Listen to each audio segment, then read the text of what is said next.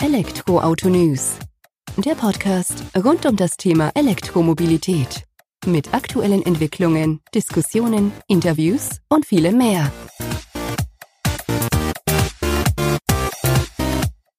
Ich bin Sebastian und freue mich, dass du bei der aktuellen Folge des Elektroautonews.net Podcast eingeschaltet hast. In der heutigen Folge widmen wir uns einem Thema, welches vor ein, zwei Wochen auf dem Blog das Licht der Welt erblickt hat, wenn man es denn so sagen kann. Und zwar geht es um meine Erfahrungen mit dem Nissan Leaf in der zweiten Generation aus dem Jahr 2018, welchen ich bereits mit geschriebenen Wörtern und Fotos im Blog festgehalten habe und nun in Kurzform nochmals in dieser Podcast-Folge aufgreifen möchte. Nissan Leaf, der Ursprung von allem. Mit dem Nissan Leaf hat alles angefangen. Okay, nicht alles, aber zumindest die Elektroauto-Testberichte auf elektroauto-news.net. Daher ist es nur nachvollziehbar, dass ich mir nach der ersten Generation des Leaf auch den Nissan Leaf 218, sprich die zweite Generation, ein wenig genauer anschauen wollte. Denn es hat sich einiges getan seit dem ersten Modell. Was genau? Davon konnte ich mich, Jan konnte ich mich Mitte Januar selbst überzeugen. Für zwei Wochen war das E-Auto von Nissan bei uns zu Gast und durfte sich bei alltäglichen Fahrten als auch Ausfahrten am Wochenende ein wenig beweisen. Eins vorab wie du es eventuell bereits aus meinem geschriebenen Testbericht gewohnt bist, ist auch der Test des Nissan Leaf 218 vollkommen subjektiv und betrachtet das E-Fahrzeug aus meiner persönlichen Perspektive. Daher kann und wird es sicherlich auch andere Meinungen zum Fahrzeug geben, was an sich aber auch überhaupt nicht verkehrt ist. Beginnen werde ich mit meinem ersten Eindruck, gefolgt von praktischen Erkenntnissen aus dem Alltag mit dem Leaf. Dabei möchte ich vor allem auf meine Erfahrungen mit dem E-Pedal eingehen aber auch Assistenzsysteme wie Fahrspurüberwachung und Blind Spot Warning sind ein Thema. Dann widmen wir uns auch dem Laden des Nissan Leaf und schwenken eventuell auch ein wenig ab. In das Laden von E-Autos im Allgemeinen und die Herausforderungen damit im Alltag. Und Reichweitenangst im Winter spielt dann irgendwie auch noch eine Rolle. Auch wenn das Thema zumindest in Form von hilfreichen Tipps bereits in der vorherigen Folge des Podcasts bereits aufgegriffen wurde.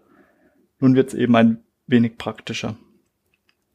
Ein Blick auf die äußeren und inneren Werte des Nissan Leaf darf dann natürlich auch nicht fehlen. Und zu den technischen Daten gibt es auch noch ein paar Informationen.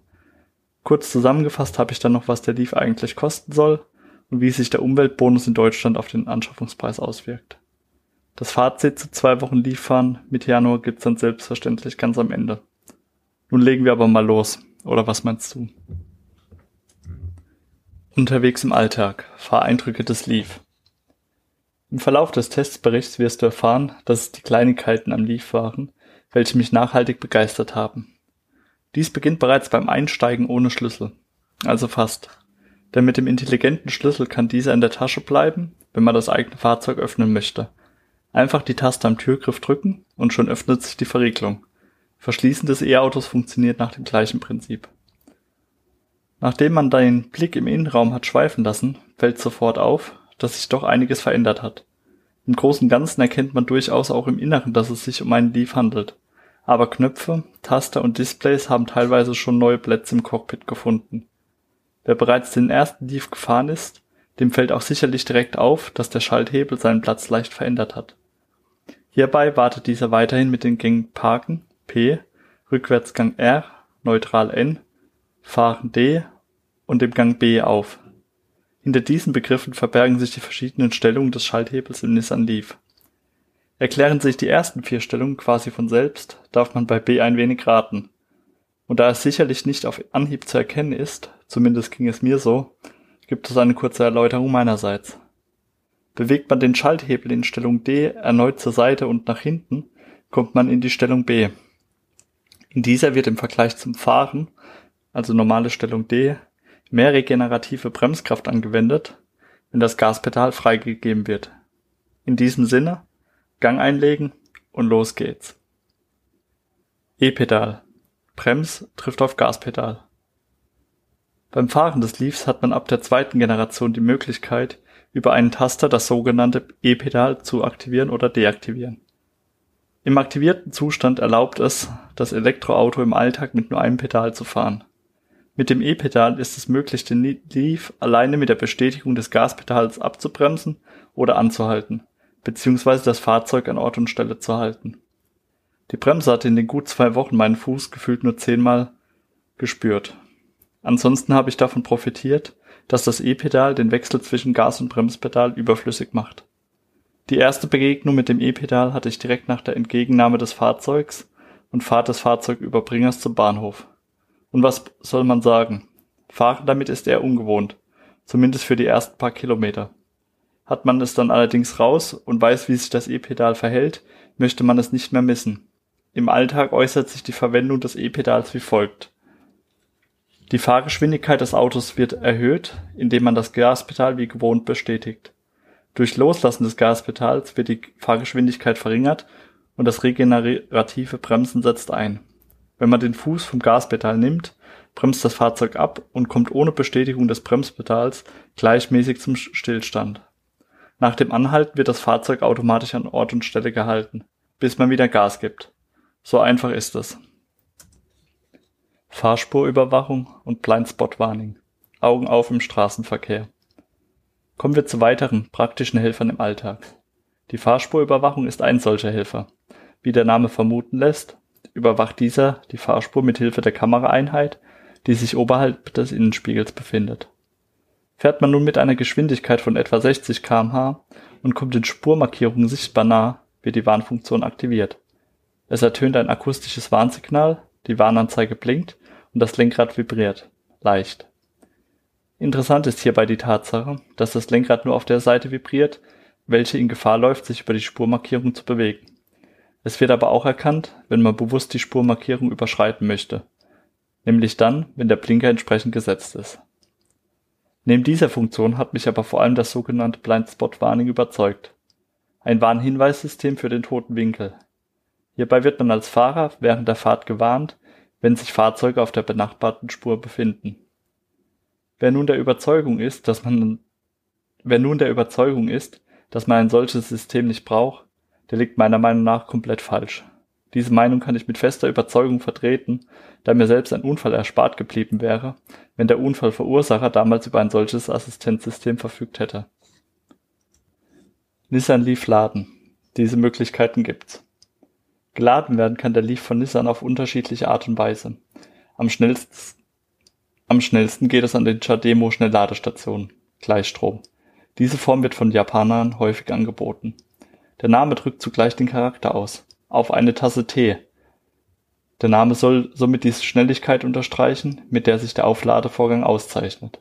80 Prozent der Batterie werden in 40 bis 60 Minuten erreicht, wozu 50 kW Ladeleistung erforderlich sind. Eine Spur langsamer geht es am sogenannten Typ-2-Ladeanschluss, der meist an öffentlichen Wechselstromladensäulen oder an der heimischen Wallbox vorzufinden ist.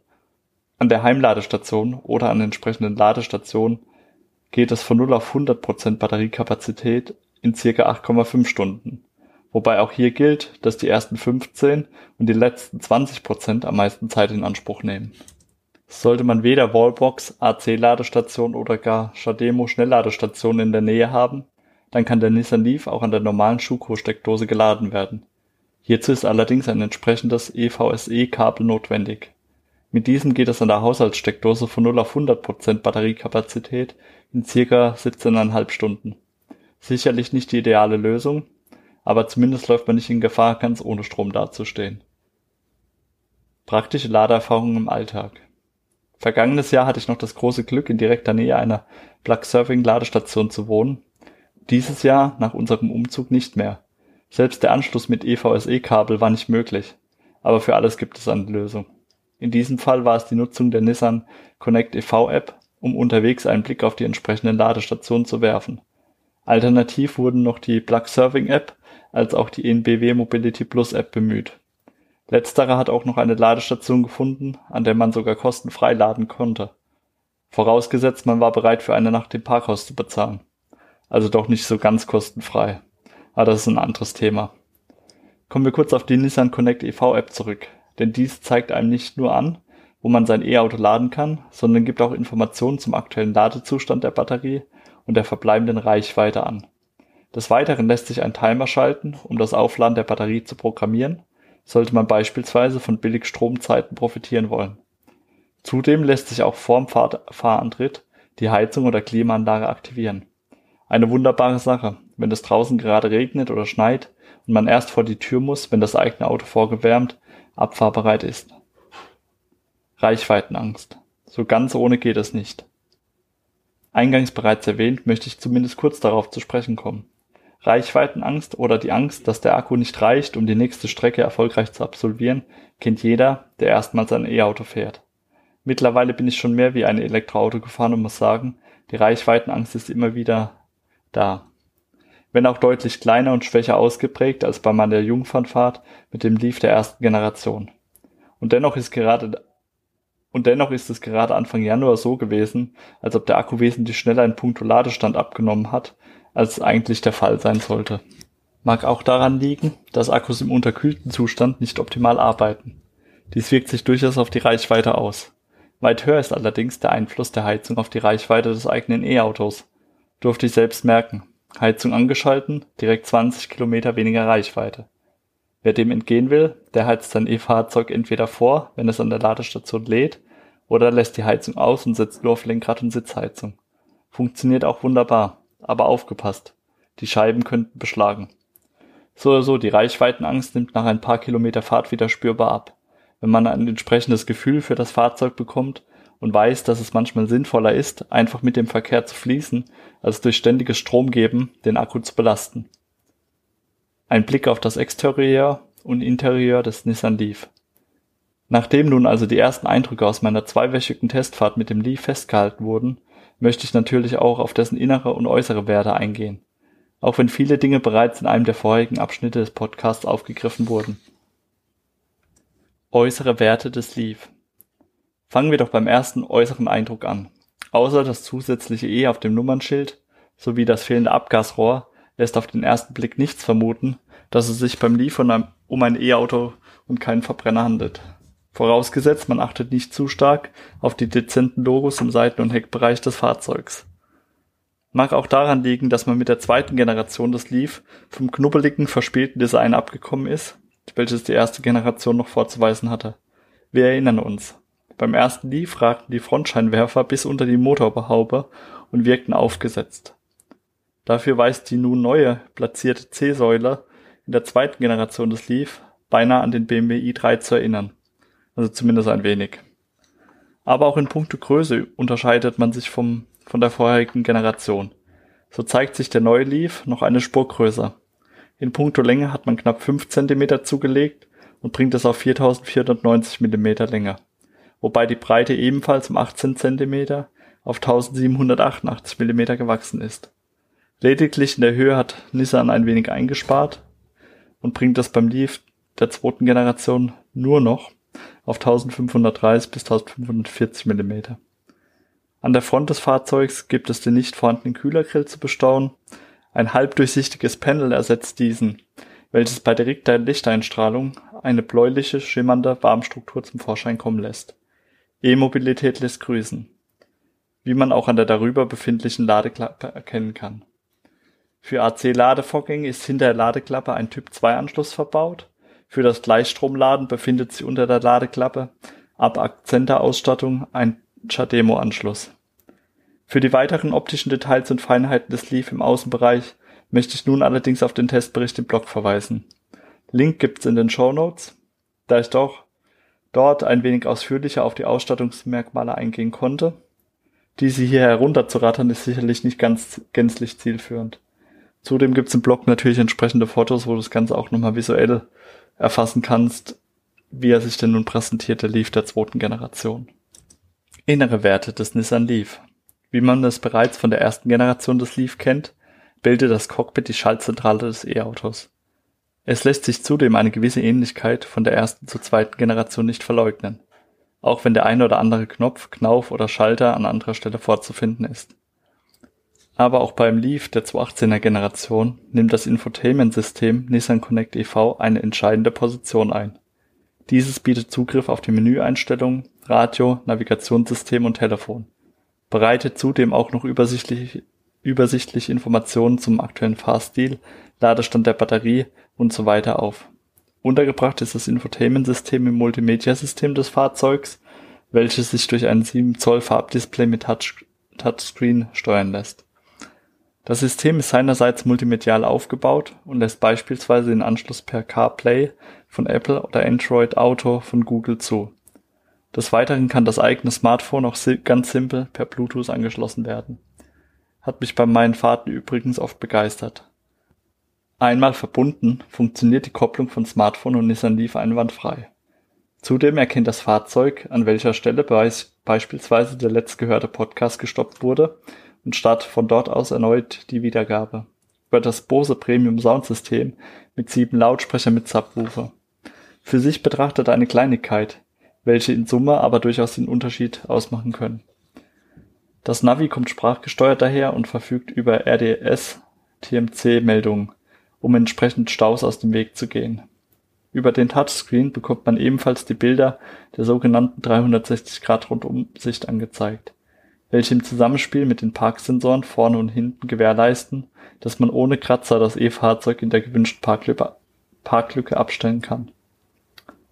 Links neben dem Lenkrad befinden sich zahlreiche Knöpfe, welche beispielsweise die Anzeige im Display oberhalb dem Lenkrad bedienen. Diese regeln aber auch, dass das E-Auto keine Töne beim Fahren unterhalb von 30 km/h von sich gibt das Stromkabel beim Laden verriegelt wird, als auch die Zeitschaltuhr zum Laden nicht berücksichtigt wird bei hinterlegtem Ladeintervall. In der von mir gefahrenen Tecna-Version wurden Alcantara-Ledersitze in schwarz mit blauen Nähten verbaut, welche im Zusammenspiel mit der Sitzheizung Anfang Januar eine wahre Wonne waren. Die Sitzheizung gibt es dank verbautem Winterpaket allerdings nicht nur für Fahrer und Beifahrer, sondern auch für die hintere Sitzreihe. Allerdings darf sich nur der Fahrer des Leaf über warme Hände erfreuen beheizbarem Lenkrad sei Dank. Technische Daten des Leaf im Schnelldurchlauf. Für den gut zweiwöchigen Test des E-Autos von Nissan stand uns die Tecna-Variante mit 110 kW, was 150 PS entspricht, zur Verfügung. Diese kam mit einem 40 kW Akku daher. Der Akku kommt mit 192 Batteriemodulen ausgestattet daher, die nach WLTP-Zyklus 270 bis 285 Kilometer im kombinierten Zustand reichen sollen. Für ein E-Auto sicherlich nicht ausschlaggebend, aber dennoch ein interessantes Detail. In 7,9 Sekunden geht's von 0 auf 100 kmh. Bei 144 kmh Höchstgeschwindigkeit ist dann allerdings auch Schluss, da der Leaf dann abgeriegelt wird. Ein paar der technischen Details des Leafs habe ich in den vorigen Punkten bereits vorweggegriffen. Gerade die 360 Grad Rundumansicht, das Winterpaket als auch das durchdachte Nissan Connect EV-System mit der zugehöriger App darf man nicht unerwähnt lassen. Letztere konnte ich aufgrund ständiger Störungen unseres Mobilfunknetzes leider nicht richtig testen. So soll es aber möglich sein, wie bereits erwähnt, wenn die App einmal mit dem Leaf verbunden wurde, unter anderem die Klimaanlage zu steuern, als auch Informationen zum Ladevorgang zu erhalten. Für die weiteren technischen Details möchte ich nun allerdings erneut auf den Testbericht im Blog verweisen. Habe ich diese dort doch ausführlicher aufgeführt, damit du es quasi in Ruhe nochmal nachlesen kannst, mit welchen technischen Details der Leaf aufzuwarten weiß. Nissan Leaf in der zweiten Generation. Preise und Förderung durch den Umweltbonus. Jetzt geht's aber erstmal ans Eingemachte. Schließlich wollen wir auch wissen, was uns der Nissan Leaf kostet und wie hoch der Umweltbonus in Abzug gebracht werden kann. Der Nissan Leaf in der zweiten Generation in der Ausstattungsvariante Tecna kommt auf einen Listenpreis von 39.850 Euro. Das Testfahrzeug hatte zudem noch die zwei Farbenlackierungen für 1050 Euro als Upgrade erfahren.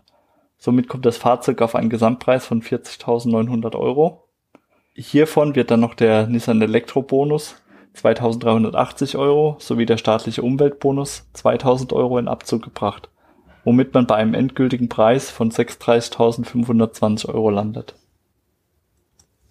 Mit diesem Preis und dieser Ausstattung kann man den Leaf durchaus als konkurrenzfähig zu manchem Verbrenner ansehen.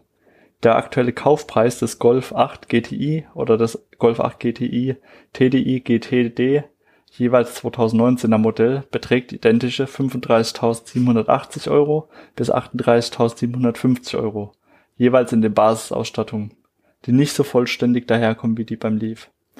Hinzu kommen die Einsparungen in Betrieb an Betriebskosten, Wartungs- und Reparaturkosten, Verschleißteilen, TÜV-Gebühren, Versicherungen, Steuern und so weiter. Man kann also festhalten, wenn man ein wenig genauer hinschaut, ist auch ein E-Auto heute schon absolut im Kostenvorteil. Zwei Wochen Leaf fahren. Ein Fazit. Zwei Wochen elektrisch fahren. Zwei Wochen Nissan Leaf fahren. Zwei Wochen die einfach viel zu schnell vorbei waren. Viel anders lässt sich dieses Gefühl nicht beschreiben. So ungewohnt es immer wieder ist, rein elektrisch zu fahren, so schön ist es jedes Mal. Auch wenn man mit den Herausforderungen wie Reichweitenangst im Winter, fehlende Ladestationen und ähnlichem zu kämpfen hat. Aber zurück zum Thema. Der lief in der 218er Version. Optisch hat sich einiges getan. Nissan ist mit dieser Generation des Leaf beim Auto angekommen. Bei einem Auto, welches sich im Alltag sehen lassen kann, ohne negativ aufzufallen und optisch eben nicht mehr so stark hervorsticht, wie es eben beim Vorgänger noch der Fall war. Und auch ansonsten wusste Leaf zu überzeugen. Insbesondere das E-Pedal hat es mir angetan. Fahren mit einem Pedal, welches Gas geben und Bremsen übernimmt, definitiv eine feine Sache. Auch wenn man ein bisschen Übung braucht, zumindest wenn man es erstmal damit zu tun hat. Auch Assistenzsysteme wie die 360-Grad-Sicht oder das direkte Ansprechverhalten an der Ampel stehen hoch im Kurs. Die Reichweite war zwar nicht ganz wie angegeben zu erreichen, mag aber nicht nur am E-Auto selber, sondern auch am Wetter, dem Fahrer und den Gegebenheiten vor Ort. Bei uns gibt's viele Berge gelegen haben. So oder so, einsteigen würde ich in den Nissan Leaf der zweiten Generation definitiv wieder. Solltest du nun noch Fragen zum Leaf der zweiten Generation oder auch zum Nissan Leaf der ersten Generation haben, kannst du mir die gerne per E-Mail oder auch als Kommentar im Blog zukommen lassen. Ich werde dann natürlich versuchen, diese bestmöglich zu beantworten, entweder für alle auf dem Blog oder auch dir dann eben direkt. Jetzt bleibt mir auch nicht mehr viel zu sagen, außer vielen Dank, dass du zugehört hast, hier so im ersten gesprochenen Testbericht äh, für ein Elektroauto auf elektroautonews.net. Und ich würde mich einfach freuen, wenn es dir gefallen hat, dass du unseren Podcast bewertest. Im besten Fall positiv natürlich, damit noch viele E-Mobilitätsinteressierte in den Genuss kommen, den Podcast auch in den kommenden Folgen zu hören. Im Voraus vielen Dank, dass du mir zugehört hast, für deine Bewertung und auch, dass du hoffentlich nächsten Sonntag wieder einschaltest. Bis dahin, mach's gut. Ciao.